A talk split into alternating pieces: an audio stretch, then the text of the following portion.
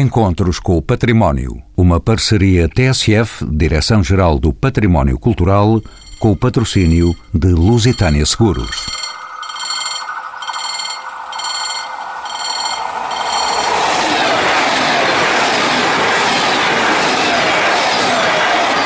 Vamos hoje falar de comboios. O extenso universo de patrimónios que está associado aos comboios tiveram sempre um raro poder de atração e de fascínio sobre as pessoas. Com uma importância de exceção que acompanha desde o século XIX o desenvolvimento económico, social e político das sociedades, este património marca e estrutura paisagens urbanas e os territórios o Museu Nacional Ferroviário, a história dos comboios, das estações, dos equipamentos e dos mecanismos, os seus inventários, as suas peças de eleição, são, entre muitos outros, temas da conversa deste programa. E tudo acontece no dia em que se comemoram os 162 anos dos comboios de Portugal. São assim nossos convidados António Brincanes dos Reis, jurista e técnico superior do município de Sintra. É o presidente da Associação Portuguesa dos Amigos dos Caminhos de Ferro. Emília Pires é licenciada em Economia pela Universidade Nova de Lisboa, pós-graduada em Organização e Gestão do Transporte Ferroviário pelo Instituto Superior de Transportes e é também responsável pela Unidade de Gestão Técnica e do Património. Hugo Pereira é investigador de pós-doutoramento no Centro Interuniversitário de História das Ciências e da Tecnologia da Universidade Nova de Lisboa. E Ana Fontes, arquiteta e diretora do Museu Nacional Ferroviário, é doutoranda em Ciências da Arte e do Património na Faculdade de Belas Artes da Universidade de Lisboa. É ainda mestre em Museologia e Museografia. E a quem pergunto, quando falamos do património ferroviário, estamos a falar exatamente de quê? Nós estamos a falar de muito mais do que comboios, certo? Que a, a componente mais visível mais empolgante e que traz mais memórias ao público é, de facto, o que nós chamamos de material circulante, mas nós falamos de um legado com 162 anos este ano. No caso do Museu Ferroviário, a coleção que tem à sua guarda são cerca de 36 mil peças que vão desde as locomotivas, as mais pesadas, mas também aos mais delicados serviços de chá, a património azulejar, a equipamento de via, equipamento médico portanto, é um universo que é desconhecido, se calhar, da maioria das pessoas e que podem ver apenas uma pequena parte no Museu Ferroviário. Hugo Pereira, bem-vindo aos Encontros com o Património. A história deste património ferroviário, de que nos estava a falar agora a Ana Fontes, eh, este património começa como e quando? Começa já no, eh, no século XIX. Portugal começou a construir caminhos de ferro no início da década de 50 do século XIX e a partir desse momento começa-se a acumular o património que hoje temos à disposição no Museu Nacional Ferroviário. Estamos a falar de décadas de evolução, estamos a falar de décadas em que tanto o material circulante como o material fixo eh, sofreram evoluções, começámos a vapor, eh, chegaram depois a tração a diesel, a tração elétrica e pronto, todo esse património existe e faz parte dessa coleção, desse universo patrimonial. Emília Pires, bem-vinda também aos Encontros com o Património. Como sabe, o património ferroviário são muitas coisas, como vimos: estações, material circulante, pontes, mecanismos, espólio documental e equipamentos. Existem inventários destes patrimónios todos? Eu sou das Infraestruturas de Portugal e, portanto, quando se fala em material circulante, esse é um espólio que não é nosso, pertence à CP. Do espólio que pertence às Infraestruturas de Portugal, estamos a falar das estações, das pontes e de todo o material de via catenária telecomunicações, está a ser feito um inventário. Estamos no terceiro ano de um projeto e pensamos concluir até ao final deste ano a primeira abordagem ao inventário do património histórico e cultural do Grupo Infraestruturas de Portugal. Mais um participante nestes encontros com o património. Por que é que existem tantos amantes dos comboios em Portugal e por esse mundo fora? O que é que os fascina? António Bracanas dos Reis, que é o presidente da direção da Associação Portuguesa dos Amigos de Portugal. Eu acho que tem muito a ver com a mística associada ao caminho de ferro. Aliás, eh, não é preciso ir muito longe, muitas vezes vamos ao cinema, vamos à literatura e os caminhos de ferro andam quase sempre de mãos dadas com estas áreas, eh, no fundo, que têm ou, ou, beneficiam um bocadinho desta mística que tem os caminhos de ferro. Isto em termos genéricos, em termos específicos. Bom, eh, eu falo um pouco por mim, eh, o bichinho pelos caminhos de ferro foi criado quando era ainda miúdo, ainda não chegava ao metro de altura e me vi confrontado pela primeira vez com uma locomotiva no apiadeiro de Vila Real de Santo António Guadiana, hoje um apiadeiro encerrado, em que o estar perante uma máquina que, para mim, na altura e à escala, era algo gigantesco, tive um impacto que eu ainda hoje me recordo. Imagino que a maioria das prendas que recebeu foram comboios. Não, normalmente, normalmente este gosto já é conhecido de amigos e de família e, portanto, há sempre um bocado essa preocupação. Ela é uma, um quarto reservado para estacionar comboios. Tenho alguns comboios estacionados em casa, mas à escala, atenção, à escala H0, que é uma das escalas.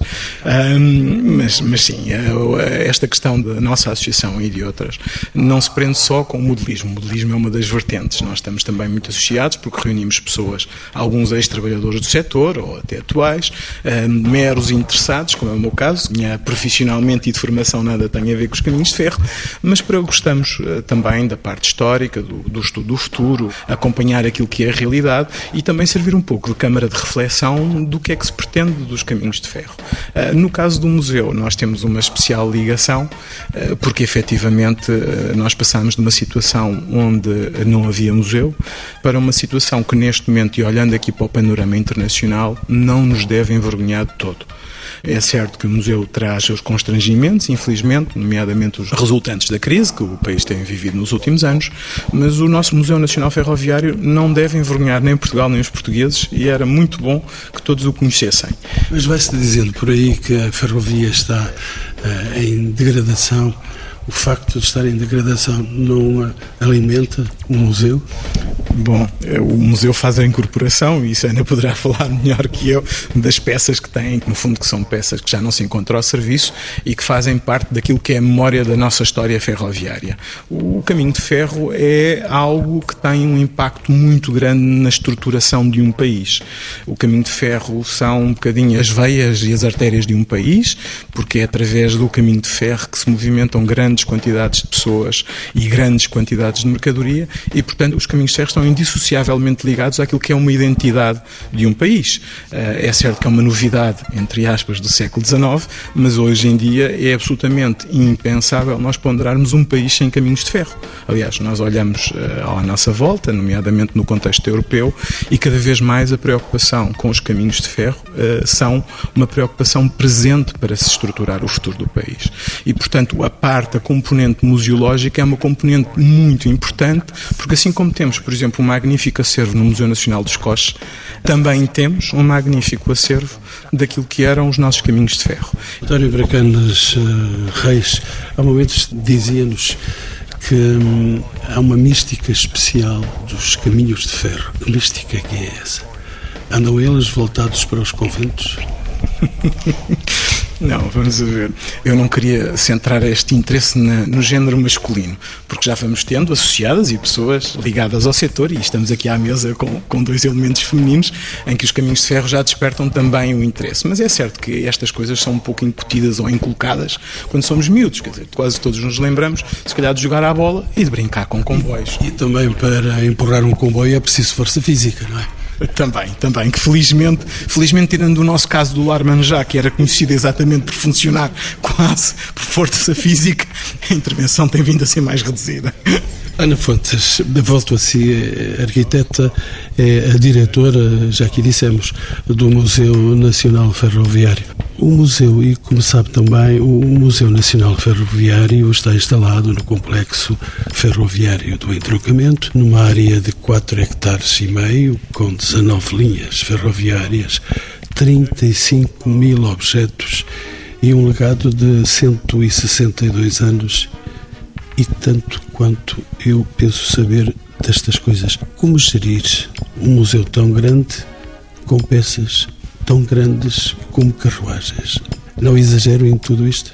Não, é um desafio, de facto, mas é um desafio que, que nos faz mover.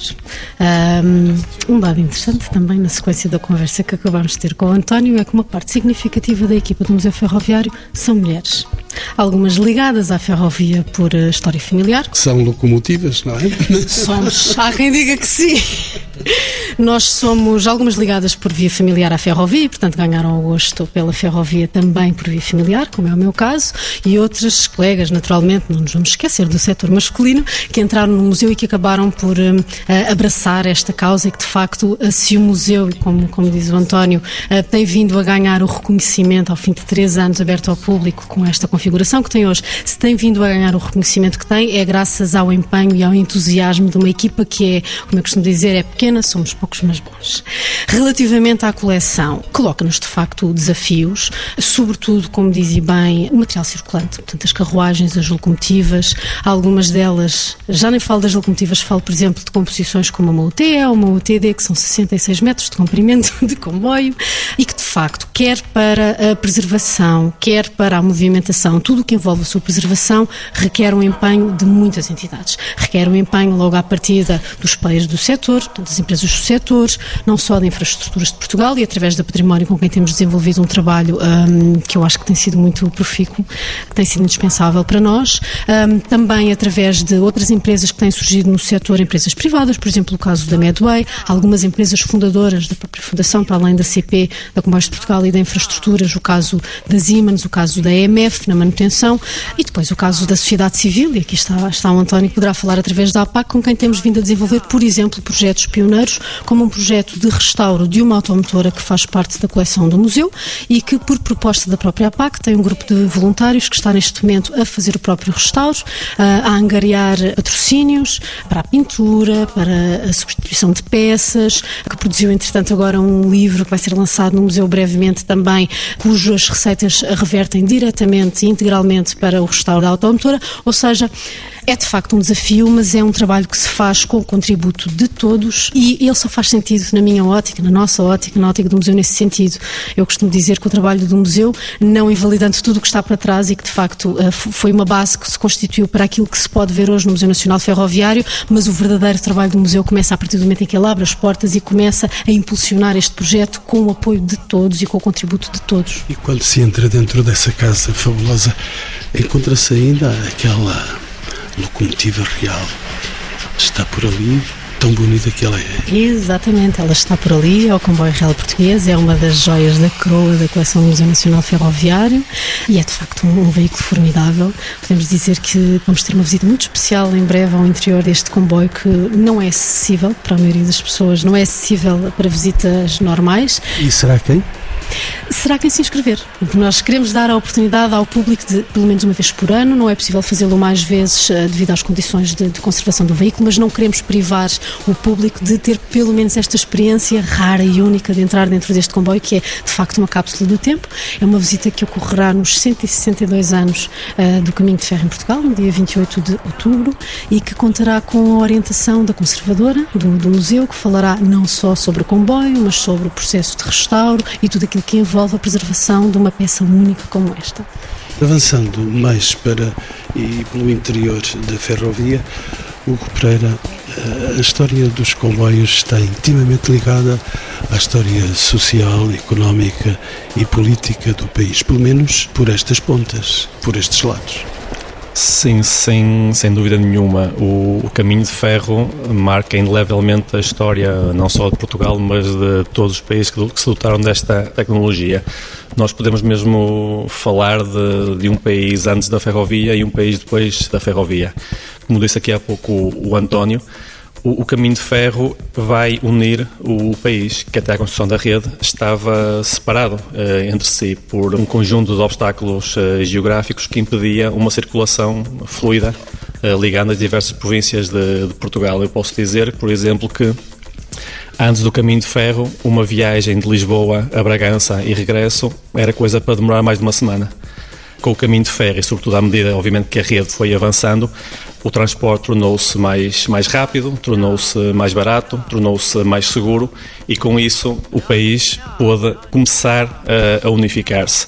Aliás, é com o caminho de ferro que se começam a quebrar barreiras psicológicas, como por exemplo a possibilidade de ir do litoral do Porto a Lisboa ao interior e regressar no mesmo dia. Eu posso dizer que, por exemplo, quando a linha do Tua foi, foi inaugurada, em 1887, o rei partiu do Porto de madrugada, eram cerca de 4, 5 da manhã, percorreu a linha do Douro até ao Tua, foi até Mirandela, inaugurou a linha e regressou e no mesmo dia estava no Porto. Hoje, infelizmente, o Presidente ou o Rei não fariam essa viagem. Ah, sim, hoje já seria mais complicado, mas e havia também. Porque está encerrada em vários uh, espaços. Sim, mas uh, hoje já existem alternativas uh, tecnológicas, é natural também que a tecnologia evolua e que mesmo a nível de transporte existam soluções que sejam mais práticas. Nós também não temos que ter medo da evolução tecnológica, não temos que ter medo Qualquer dia vamos de drone, com certeza. Qualquer dia vamos de drone, sim, sem, sem dúvida nenhuma. De resto, em termos de história social, história económica, história política, história até diplomática, o caminho de ferro imiscuiu-se em todos estes setores da história. Mas não foi fácil convencer o povo de que aquela montanha de tecnologia que trazia e que levava era um amigo do povo, não era alguém que ia estragar a boa paz eh, social que se vivia ou pretensamente vivia.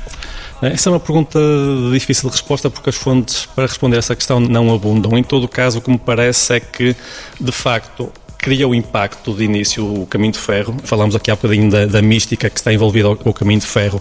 Uh, nós, História da Tecnologia, chamamos-lhe de sublime técnico, portanto, a, emoção de ver uma máquina não é um ser vivo a mover-se, a funcionar e com mais força e com mais poder até que o homem com os animais a que as pessoas estavam a, habituadas. Mas a verdade é que eu creio que, à medida que a rede foi avançando e se foi construindo, os portugueses foram aderindo à, à nova tecnologia. Aliás, os, os números da operação em termos de transporte de mercadorias em termos de transporte de passageiros mostram isso eloquentemente. Eh, eu já não sei, não tenho os números de, de cor, mas eu creio que cerca de 1890, o conjunto de pessoas transportadas por caminho de ferro era, atingia o volume de 12 milhões de pessoas e Portugal, na altura, tinha cerca de 5, 6 milhões de pessoas. Portanto, num ano, a ferrovia transportou o dobro da população portuguesa. Nas vésperas da Primeira Guerra Mundial, esse valor, se não me engano, atingia os 20, 25 milhões de pessoas. De início, criou impacto o caminho de ferro. Existem muitos relatos, eu posso até contar aqui uma, uma pequena anedota que se contou no Parlamento na década de 60, já não me recordo bem, de um parlamentar que era engenheiro e que um dia uh, estava na, nas Vendas Novas, onde passava a linha do, do Sul, e uh, viu um almocreve que estava muito triste porque a, a sua mula tinha adoecido, tinha morrido, ele já não conseguia levar o azeite para Lisboa. Então o engenheiro contou no Parlamento que convidou o senhor uh, a ir de comboio com ele até ao Barreiro, depois do barco até ao Terreiro do Passo, vendia lá o azeite e vinha-se embora. O homem, pronto, a contragosto, aceitou. Mas, de facto, quando chegou a Lisboa, vendeu o azeite, regressou à sua casa no mesmo dia, disse que não conseguia acreditar naquilo que estava a ver. Que se não tivesse visto com os próprios olhos, pensava que seria bruxaria, porque nem, nem contado ele acreditava que era possível um dia ir até vendas novas a Lisboa, vender o azeite e regressar e com o seu dinheiro e com o seu dia uh, feito. Essa história e outras histórias que foram contadas, por exemplo, pelos escritores do século XIX que foram repórteres de uh, sítios onde houve até contestação social, o impedimento de circulação dos comboios. Agora, uh, o protesto é por eles não passarem.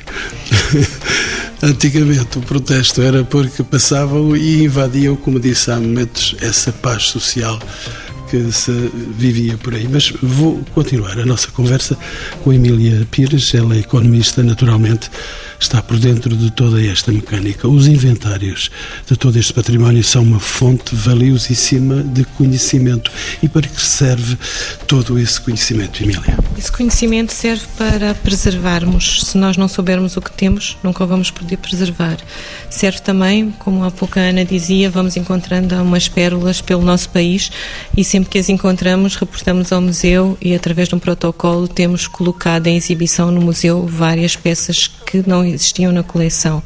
Serve também para junto dos nossos concessionários que hoje se instalaram nas nossas estações com outro tipo de negócio que chega ao grande público, podermos entregar peças que são restauradas, que são postas em exibição e que criam o tal charme que o caminho de ferro dá a um restaurante, a um hotel, a uma escola que hoje fica.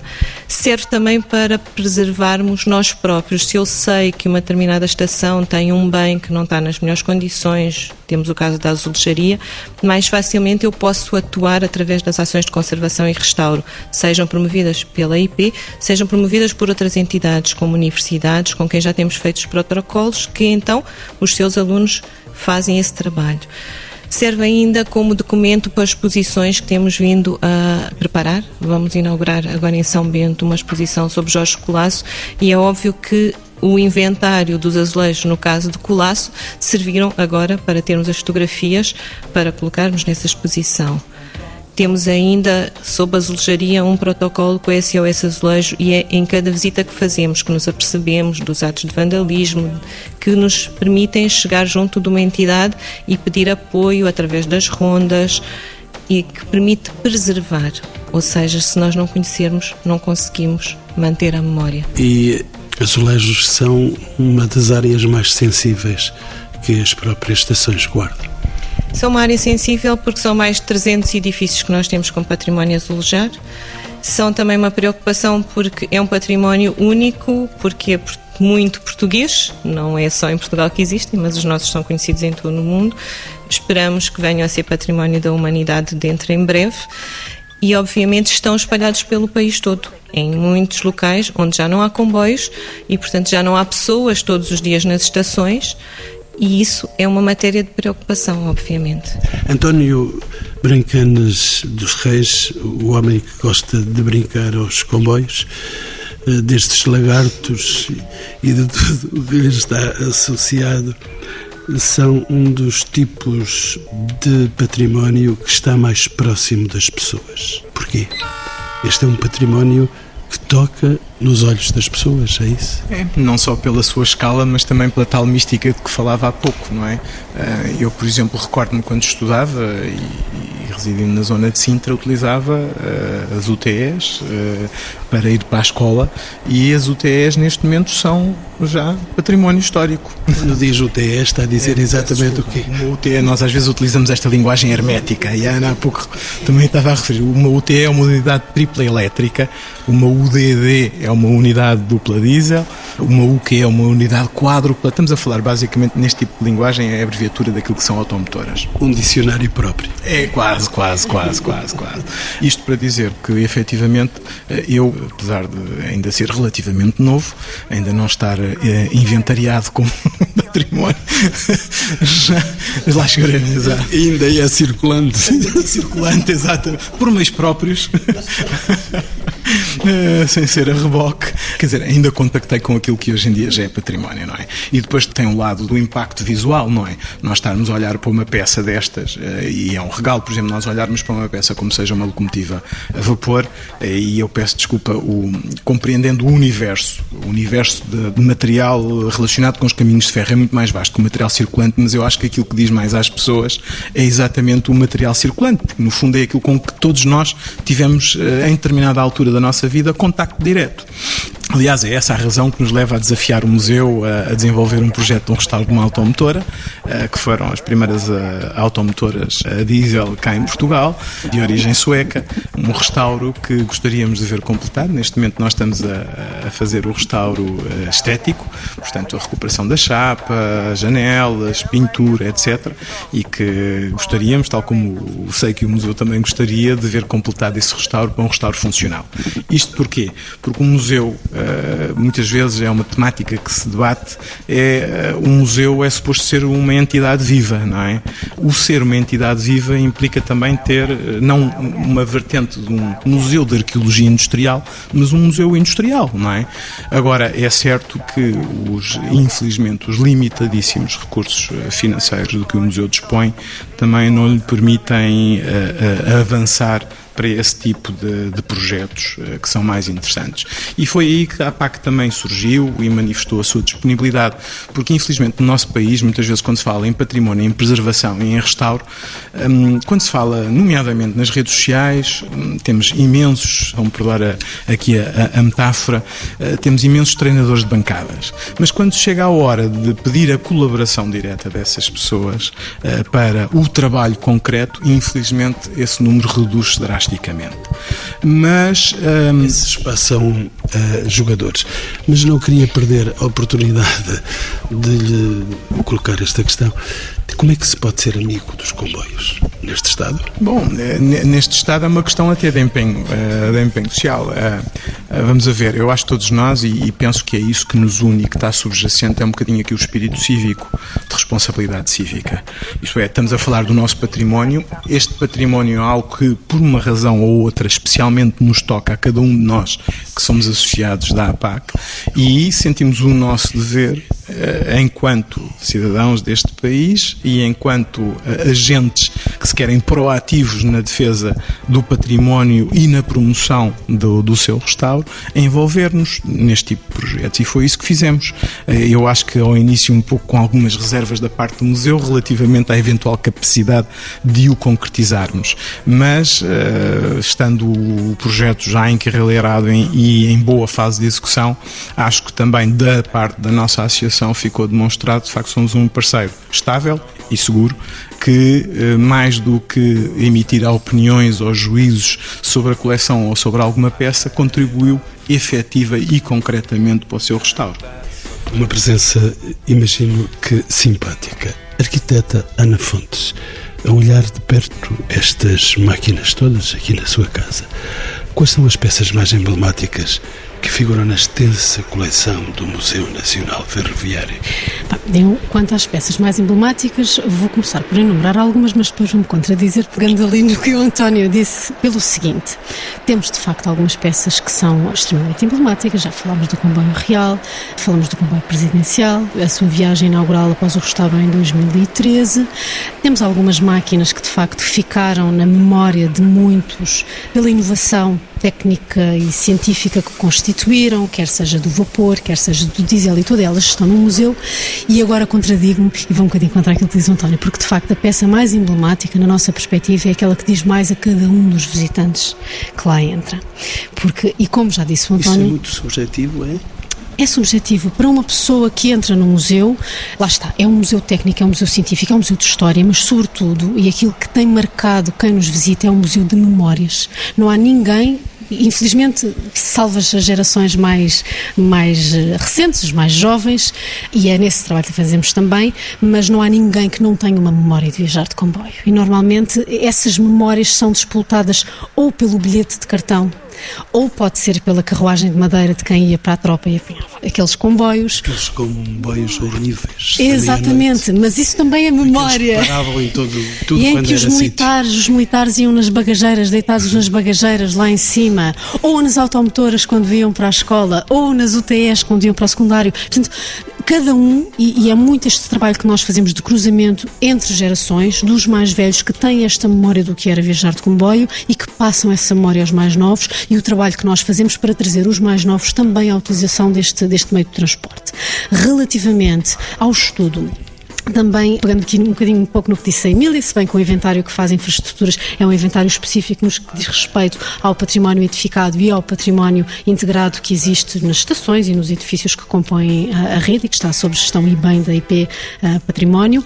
No nosso caso, nós de facto temos uma política de incorporações. Quando falamos em património histórico, nem tudo cabe, uh, infelizmente, no que é a coleção do Museu Nacional Ferroviário. Nós temos determinados critérios, avaliamos e se, à luz desses critérios, essas peças fizerem sentido na coleção, elas são incorporadas, podendo ser ou não imediatamente expostas na coleção do museu.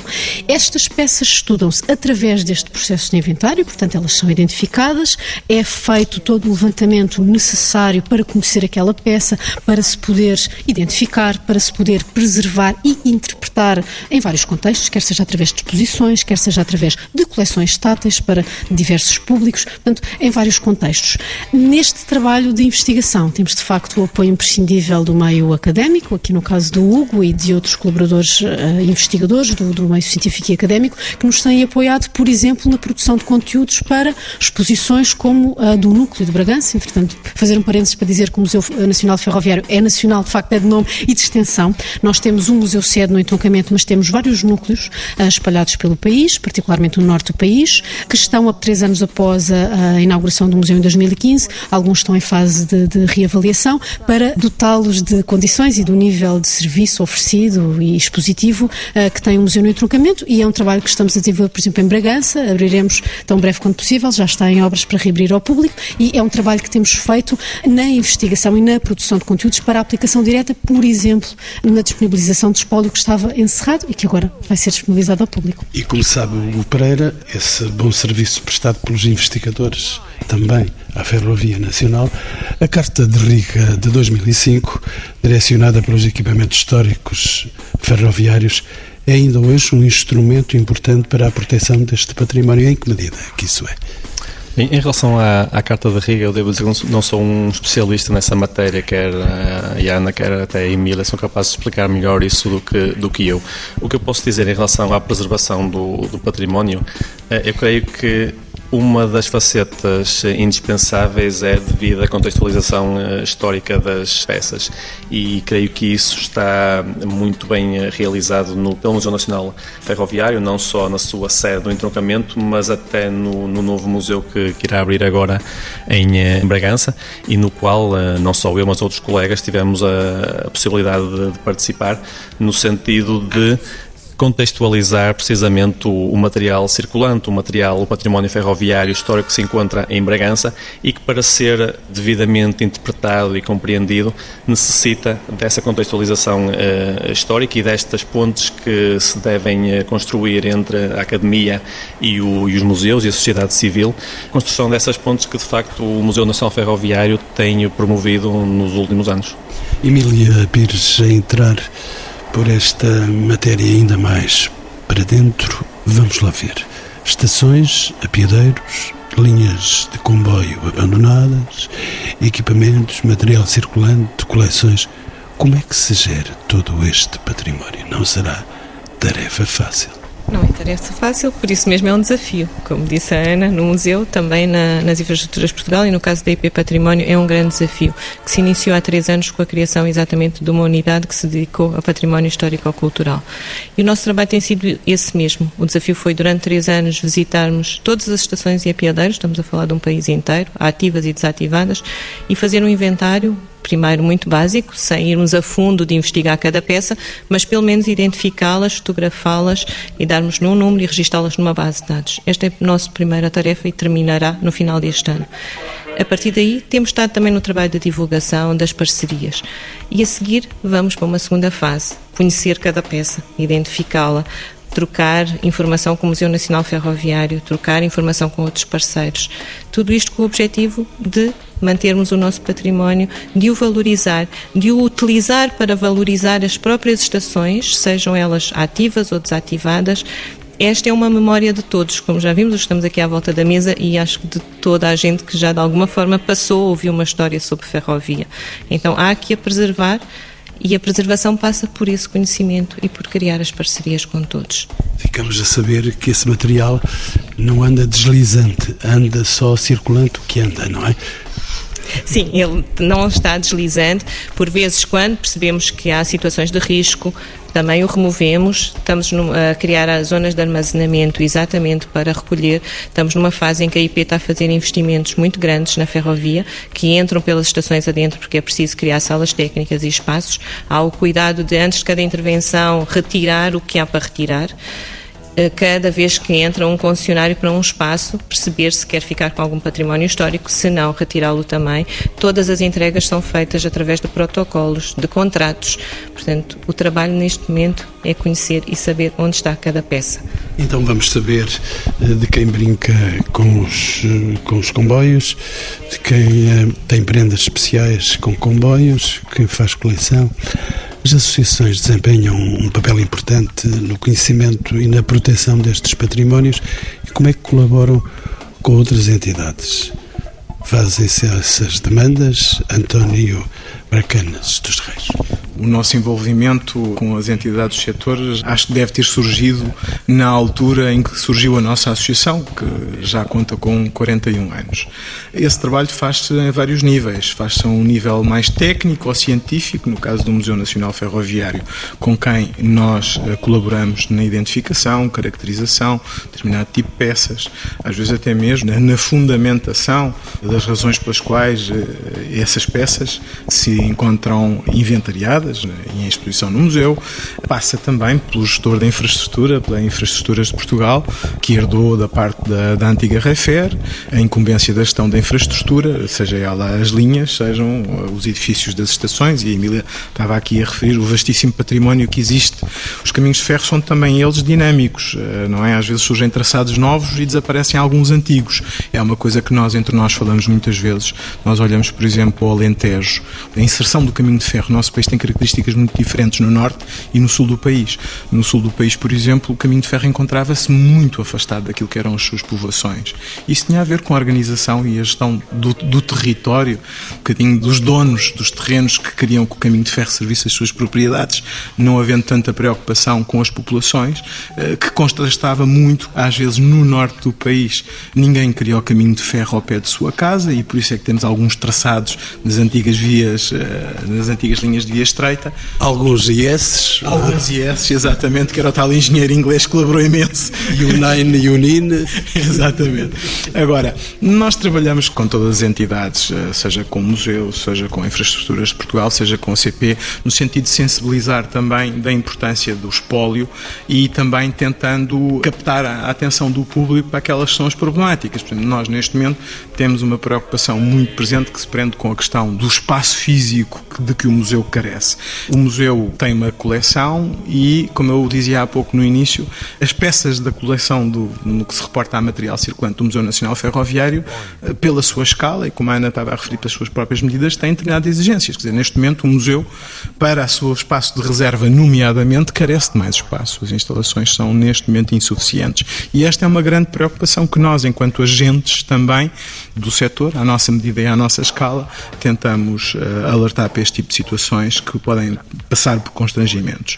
Mas o nosso papel é mais vasto, não nos limitamos. Nós próprios temos espólio, uh, às vezes até espólio interessante. Eu posso dizer, por exemplo, dentro do espólio da APAC, temos, por exemplo, um documento relacionado com um troço de caminho de ferro que nunca existiu, uh, que a ligação do caminho de ferro entre o Barreiro e Cacilhas, com o layout, da, da, nomeadamente da estação de Cacilhas. Quer dizer, temos um, um mimo que é interessantíssimo, que é o, o, o, perfil longitudinal do caminho de ferro de Ponta Delgada à Ribeira, que foi um caminho de ferro que nunca chegou a ser uh, construído, e nós temos o, dentro do nosso espólio uh, este tipo de património. Portanto, tentamos todos colaborar, todos, e digo todos porque a associação congrega também muita gente, como eu dizia há pouco, do setor e não só. À sua maneira, todos temos um pouco do conhecimento e todos juntos temos muito conhecimento. Ana Fontes, agora já estamos quase a terminar o programa. Uh, ainda vou entrar uh, em sua casa, o, Museu Nacional Ferroviário, estacionado no entroncamento. O que é que se pode visitar? Já, o António acaba de dizer que o espaço não é maior do mundo. O que é que se pode visitar deste vasto património assim? Uma brevíssima seleção também eh, avisou-me que eh, esta seleção é muito subjetiva. Exatamente. Cada visitante faz o seu, o seu percurso. Antes de mais, ainda pegando naquilo que disse o António, de facto, alguns desafios se colocam à preservação, sobretudo da coleção de material circulante, o espaço é um deles, mas eu ponho ainda mais, perdão uma expressão, parafina na fogueira. Não é uma coleção fechada nós estamos a falar de espólio histórico, mas não nos podemos esquecer de que é uma coleção que, enquanto existirem comboios em Portugal, vai continuar a progredir. Portanto, para além de preservarmos aquilo que temos no entroncamento e o espólio que uh, está disperso pelo país, e aí temos tido o contributo indispensável da, da IP Património, da APAC, de várias entidades intervenientes, da CP, não nos podemos esquecer de que é um património que continua a evoluir. Há novas entidades que estão a, a crescer uh, e a surgir no setor, na carga, da Medway, da Carga, uma série de empresas que estão a produzir elas próprias material que será património no futuro. E a preocupação que nós temos também é uh, garantir que esse material será preservado nas melhores condições possíveis para vir integrar esta coleção no futuro. E esse é um dos nossos principais desafios e temos várias questões, vários constrangimentos ao nível do espaço, ao nível da movimentação, dos recursos disponíveis para a sua preservação, etc. Relativamente uh, ao percurso que nós podemos fazer por este vasto património, cada visitante fará o seu percurso, mas eu posso sugerir, por exemplo, uma passagem pela Lilliputiana uma locomotiva pequenina à escala, que foi o primeiro comboio que existiu em Portugal e que pode ser visitado no museu, que é um comboio de brincar. Falamos de brincar. Das crianças que brincam com comboios, os primeiros a brincar com comboios em Portugal foram os príncipes. Estamos a falar do futuro rei Dom Pedro, do futuro rei Dom Luís, que foram os primeiros a brincar com um comboio que existiu em Portugal e que está preservado no entroncamento lá de Lilliputiano. Tinha eu tanta inveja desses príncipes eh, e não tive a hipótese de brincar com com comboios quando era criança, infelizmente. Apesar de passar por próximo de Barcelos um comboio que anda muito desconfiado das linhas. E estamos mesmo a chegar ao final da nossa conversa. Vamos tomar o Alfa Pendular, que é o mais veloz de, que está aí, e as respostas vão ser tão breves quanto uma viagem de Alfa Pendular. Começo pelo Hugo Pereira, que veio do Porto para aqui, deve ter vindo o Alfa Pendular, imagina. Cidades. um bocadinho mais modesto. Mas então, se tivesse de fazer um percurso de comboio, tendo em conta os valores de que fomos falando durante este programa, qual deles é que escolheria?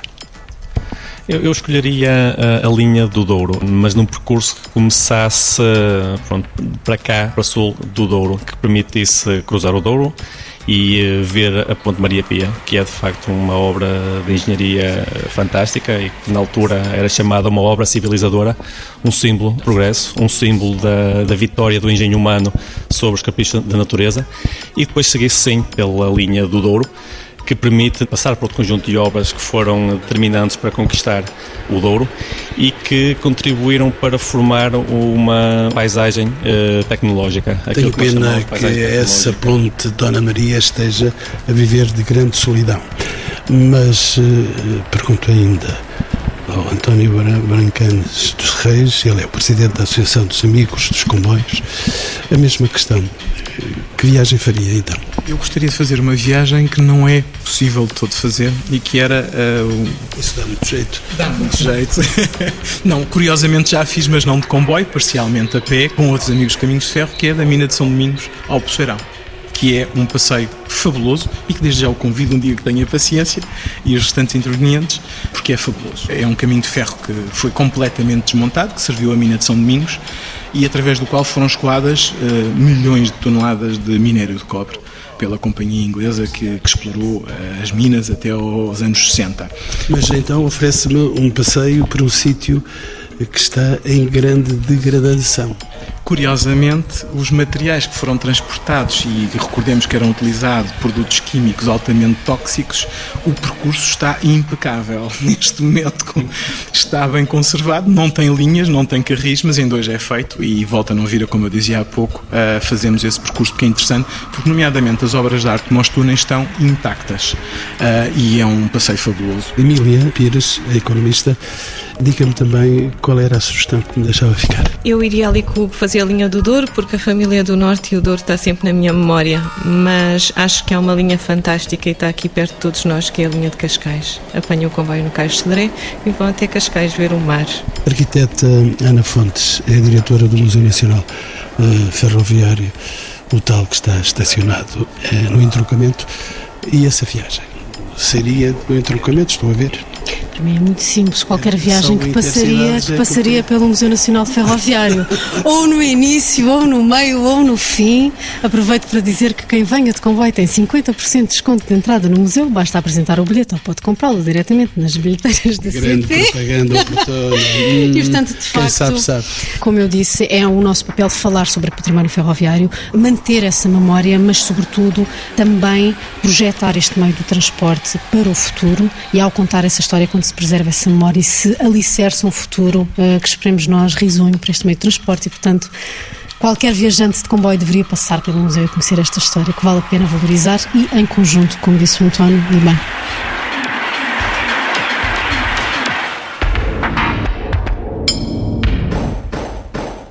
Encontros com o Património. Uma parceria TSF, Direção-Geral do Património Cultural, com o patrocínio de Lusitânia Seguros.